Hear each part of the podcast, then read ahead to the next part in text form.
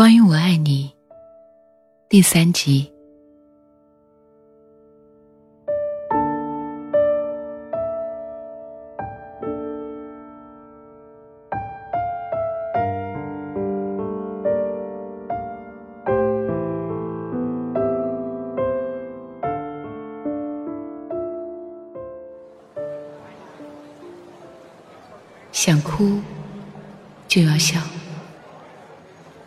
学毕业后的林夕和季天都默契的选择了待在现在的城市。林夕在那里找到了一份不错的工作，开始了自己的新生活。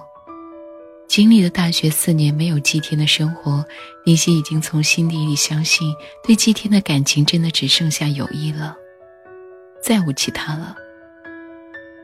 即便现在再听到他和哪个女孩的消息，也只是会淡淡的微微一笑，很难再在心里泛起涟漪。在大学的那四年里，季天一直站在遥远的地方，默默的观望着林夕的生活。刚开始时，还会担心他一个人到了陌生的地方会不会很难适应。可是慢慢的发现，没了自己。林夕却把生活过得越来越好时，才发现小林夕真的长大了，也不需要自己再为他担心了。以前还担心林夕对自己是不是有友谊之外的感情，可是直到两人各自一方渐行渐远时，季天也终于从生活中得知了答案：友情和爱情，或许会有些许相似的地方。但却永远都不会相同。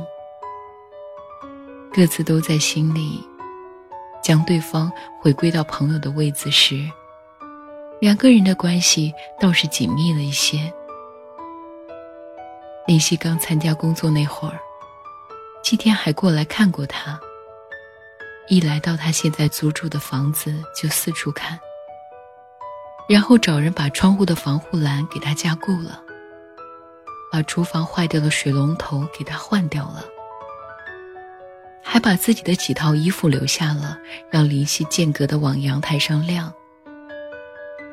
做了这一切，季天还不放心的四处检查。望着为自己忙碌、为自己担心的季天，林夕忍不住说：“想不到你还挺细心的嘛，难怪能交到那么多女朋友。”季天接过林夕手里的水，喝了一口，然后一脸骄傲的说：“那是，那么多女朋友可不是白交的。”林夕被他逗得哈哈大笑。整个下午，林夕都双脚盘坐在沙发上，季天就满屋子跑，各种换灯泡、修水龙头，两个人你一言我一语的聊着。午后的阳光透过窗户洒进来，刚好照在两张笑脸上。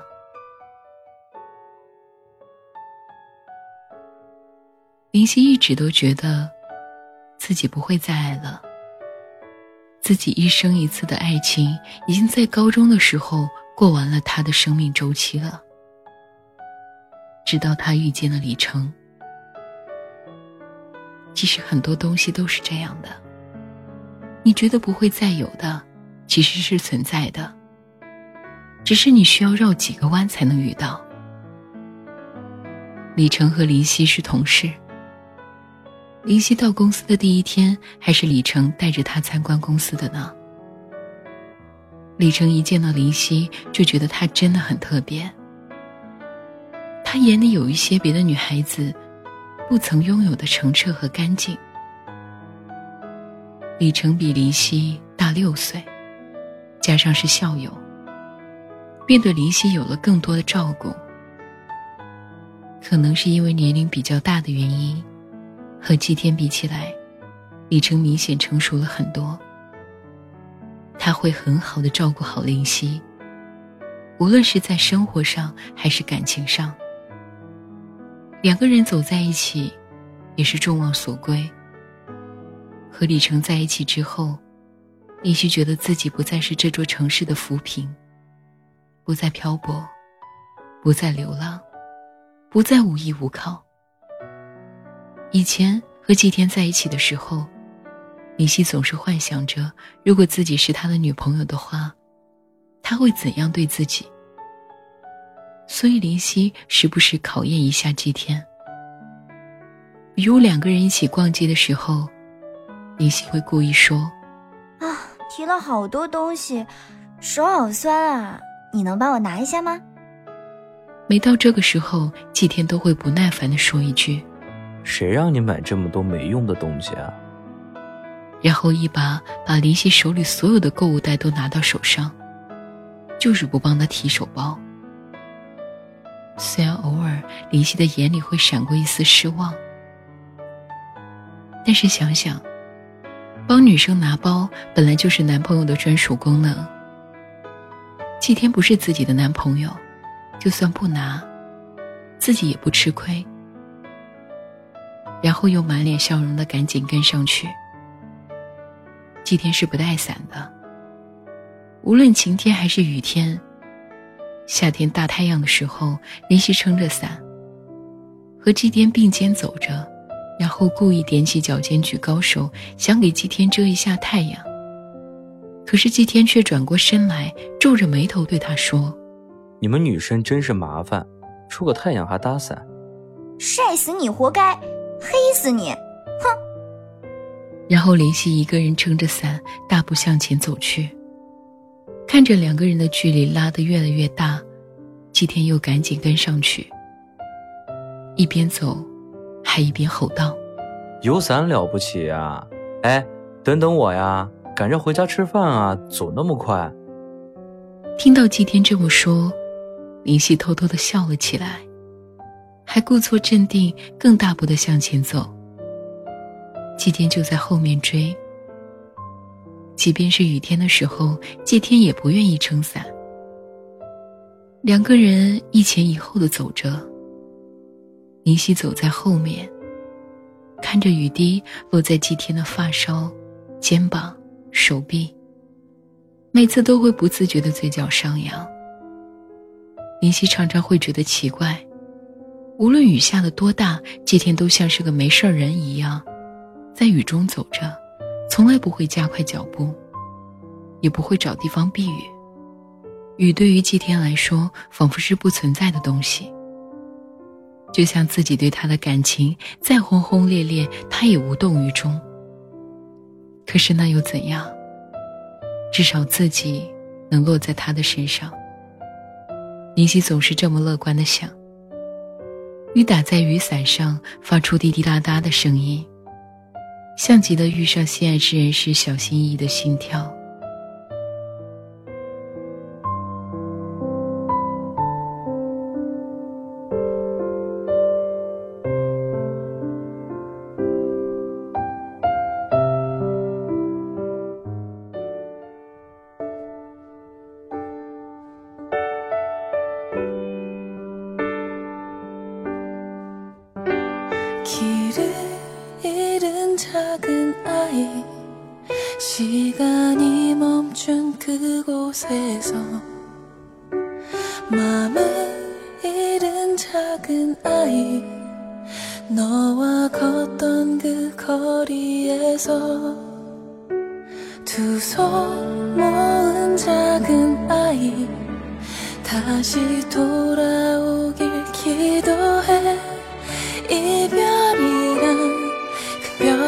벽앞에아이 내 손 잡아줄 넌 어디에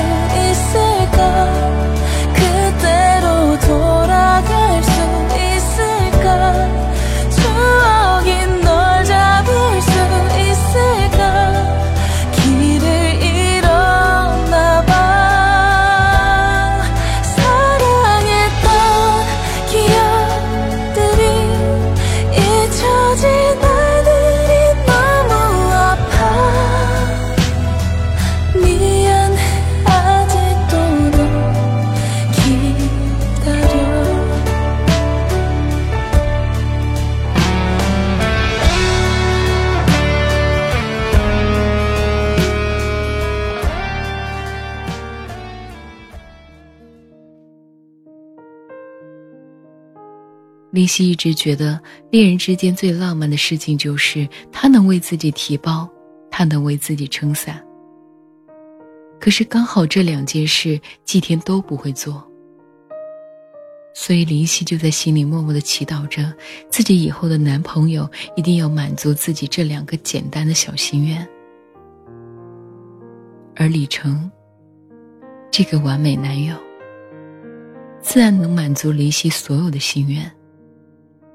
即便他什么也不说，两人只要走到一起，无论何时何地，李成总是会自觉地接过林夕手里的所有东西，当然也包括他的提包。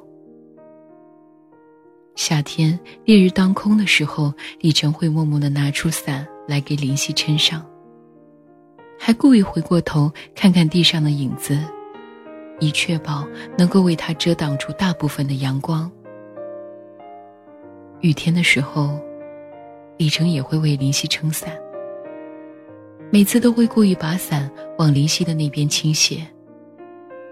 自己湿了大半个肩膀，林夕却连发梢都没有沾上一滴雨。一起出去吃饭的时候，也总是点一桌子林夕爱吃的，还会为他把汤里的葱挑出来，会为他切好牛排，剥好虾。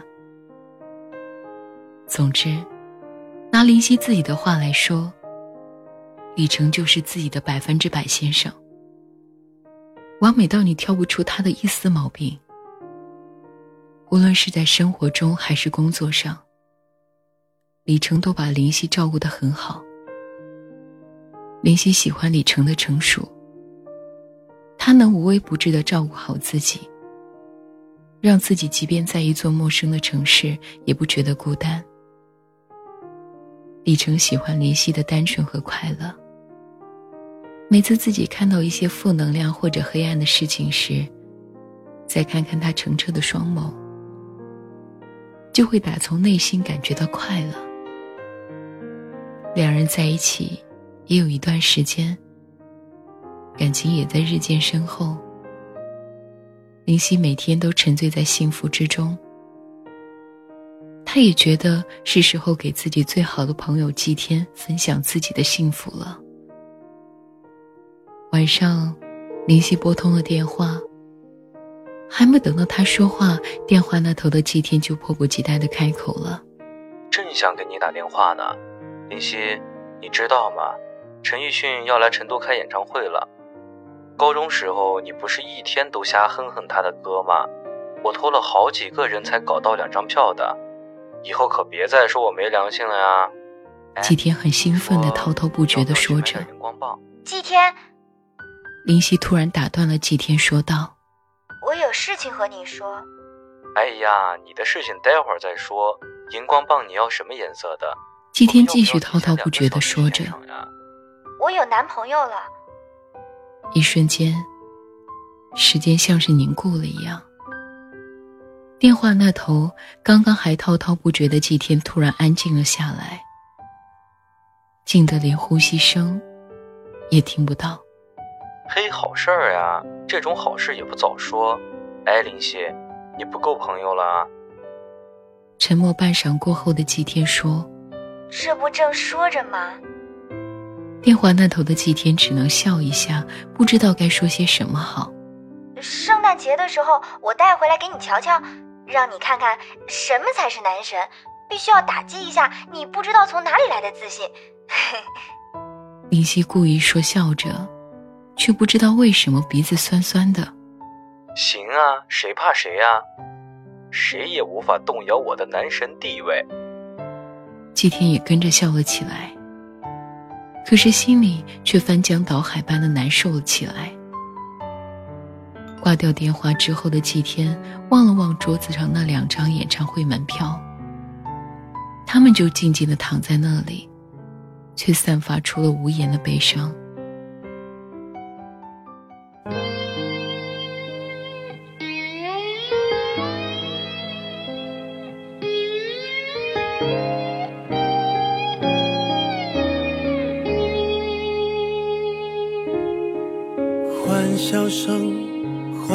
无声。欢呼声炒热气氛，心却很冷。聚光灯是种蒙恩，我却不能喊等一等。我真佩服我还能幽默，掉眼泪时用笑掩过，怕人看破，顾虑好多。不谈寂寞，我们就都快活。唱声嘶力竭的情歌，不表示没有心碎的时刻。我不曾摊开伤口任宰割，愈合就无人晓得。我内心挫折，我像着，自我拉扯。外向的孤独患者有何不可？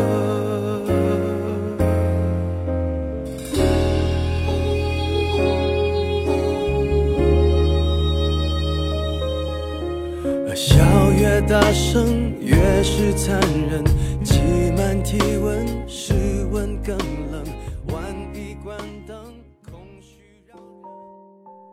今年的圣诞节来的似乎比去年早一些。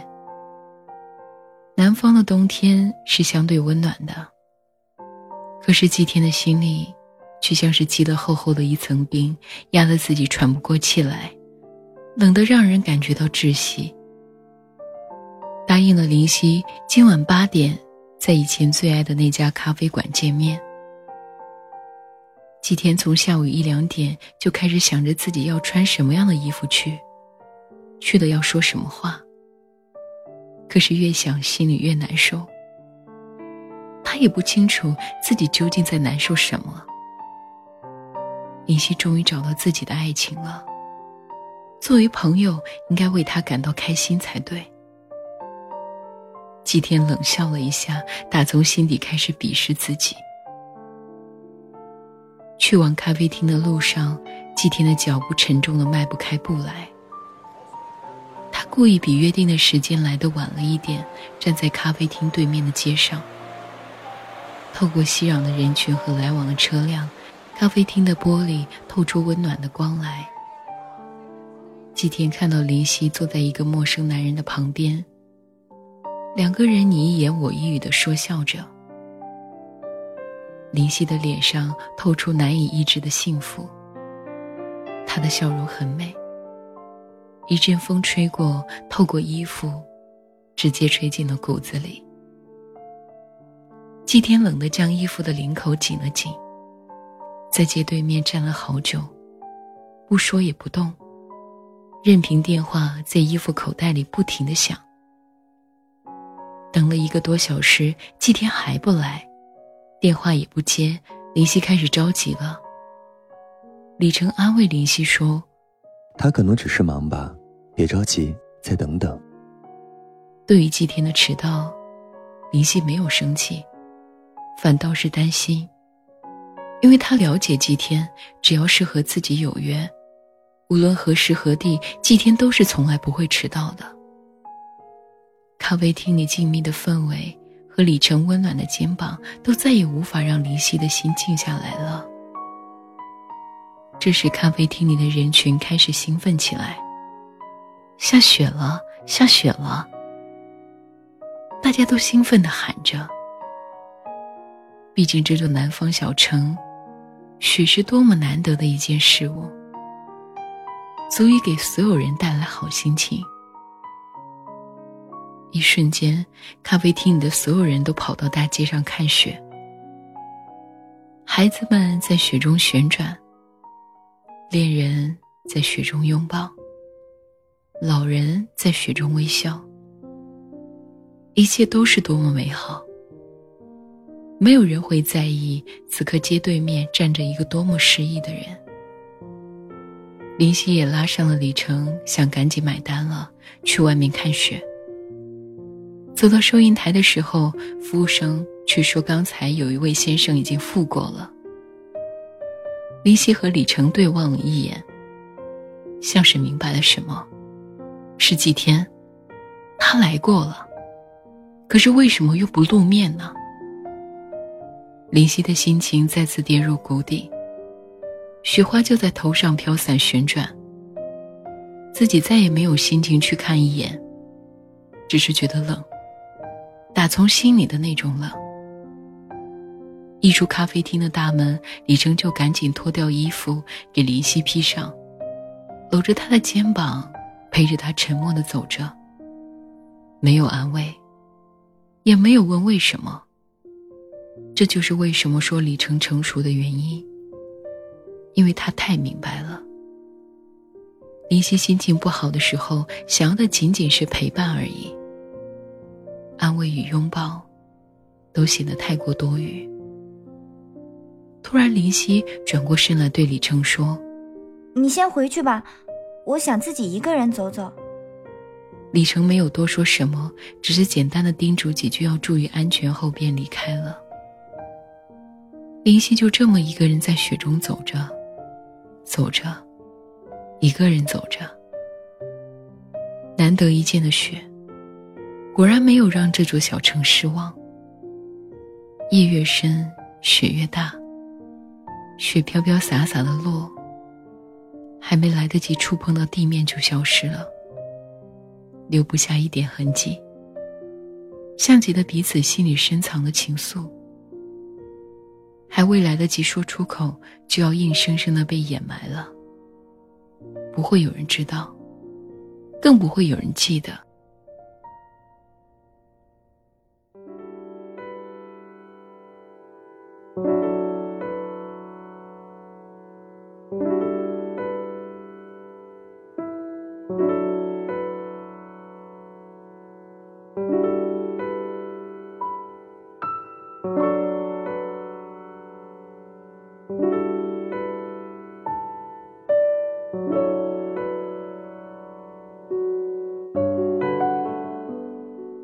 也是午夜时分，季天坐在书桌前，手边摆着两张演唱会门票，心里想着林夕说的那句：“爱情像生命，一生只一次。”越想越难过，也不知道是为什么。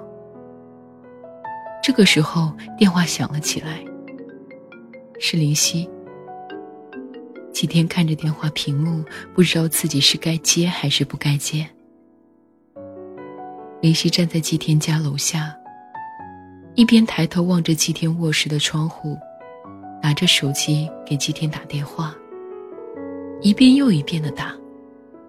雪花洋洋洒洒的往下落，落在林夕的头发上，像一块小小的棉花。转眼又变成了发烧摇摇欲坠的小水珠。林夕不断的打着电话，呼吸的气息在空气中形成一小团白雾。喂。季天的声音显得有些疲倦，有些无力。干嘛呢？林夕平淡的说：“我都睡下了，有什么事情明天再说吧。”季天的声音已经有些哽咽了。即便他很努力的在压制，死骗子，快下楼，我在楼下。林夕故意恶狠狠的说。季天赶紧打开窗户往下看了看，林夕也刚好抬起头看着他，微笑着朝他挥了挥手。季天赶紧下了楼，看见林夕的鼻子都冻红了。冷得不停的跺脚，那一瞬间，季天内心产生了一种很想要给他一个拥抱的感觉。可是他没有，因为他明白，朋友就是朋友。林夕已经有了一个可以给他拥抱的人了，自己就不必再做无谓的关心了。这么晚了，找我干嘛？季天说：“不干嘛。”林夕说完这句话。望着天空，呼吸了一下。车上说吧，这里太冷了。季天还是不忍心看着林夕冷得发抖的样子。一上车，季天就把暖气开到最大。然后大家都沉默了。来都来了，怎么不露面啊？林夕先开了口。没什么，就不想见。季天说。为什么不想？林夕说。没为什么，就不想见。季天说。林夕望向了窗外，没有再接话。因为见了就真的失去了，所以不是不想，而是不敢。沉默了一会儿，季天说出了这样一句话：“即便不敢。”这两个字是他鼓足了很大的勇气才说出了两个字。谁会愿意在一个特别的人面前承认自己的懦弱呢？都没有拥有过，你失去个毛线啊！李希突然笑着说，眼泪却快要掉下来了。即便是本就不属于自己的东西，可是当看着别人拥有时，还是会难过呀。季天转过头来望着林夕说，他的眼神有着从未有过的深情，也有些从未有过的忧虑。两人四目相对，情到浓处，却突然异常默契的各自转过头去望着窗外，大笑了起来。你笑什么？林夕问。他已经笑得哭出声来了，可是他还是放肆的大笑着。那你笑什么呀？季天说。季天也笑着，哪怕眼泪已经在脸上画出一条冰冷过的竖条了。想哭就要笑啊！林夕一边擦眼泪一边大笑着说。此刻。他都笑得快喘不过气来了。对呀，想哭就要笑啊。季天说：“此刻他不得不狠狠的咬住自己的嘴唇，不让自己哭出来。”那，你想哭吗？明熙突然安静的，很小声、很缓慢的说，虞姬轻的分不清，是在对自己说。还是在对祭天说。问出这句话之后，他一直望着窗外，因为他怕自己会遇上祭天的目光，因为他太明白这句话的重量了，他也太害怕知道这句话的答案了。听到这句话后的祭天想了很久，也不知道该怎么回答。从林夕问出这句话开始。他就开始明显的感觉到自己上衣口袋的薄荷糖开始一点点的融化了，甚至自己都不敢用手去捂，因为怕越捂会融化的越快。此刻的沉默已经没有办法压盖自己内心的忐忑和恐慌了。季天的手有些颤抖的打开音乐，想化解一下尴尬的气氛。陈奕迅刚好唱起：“我住的城市从不下雪，记忆却堆满冷的感觉。”伴随着陈奕迅的歌声，两人各自望向窗外，各自心事缭绕，各自心伤。夜越来越深，雪越下越大。这座城市越来越安静，静的可以听见两个人心碎的声音，却听不见一点哭泣声。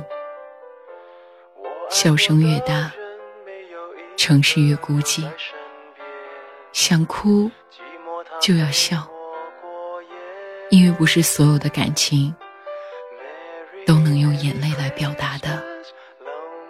Lonely Christmas，想祝福，不知该给谁，爱被我们打了死结。Lonely Lonely Christmas，Merry Merry Christmas，写了卡片能寄给谁？心碎的像街上的纸屑。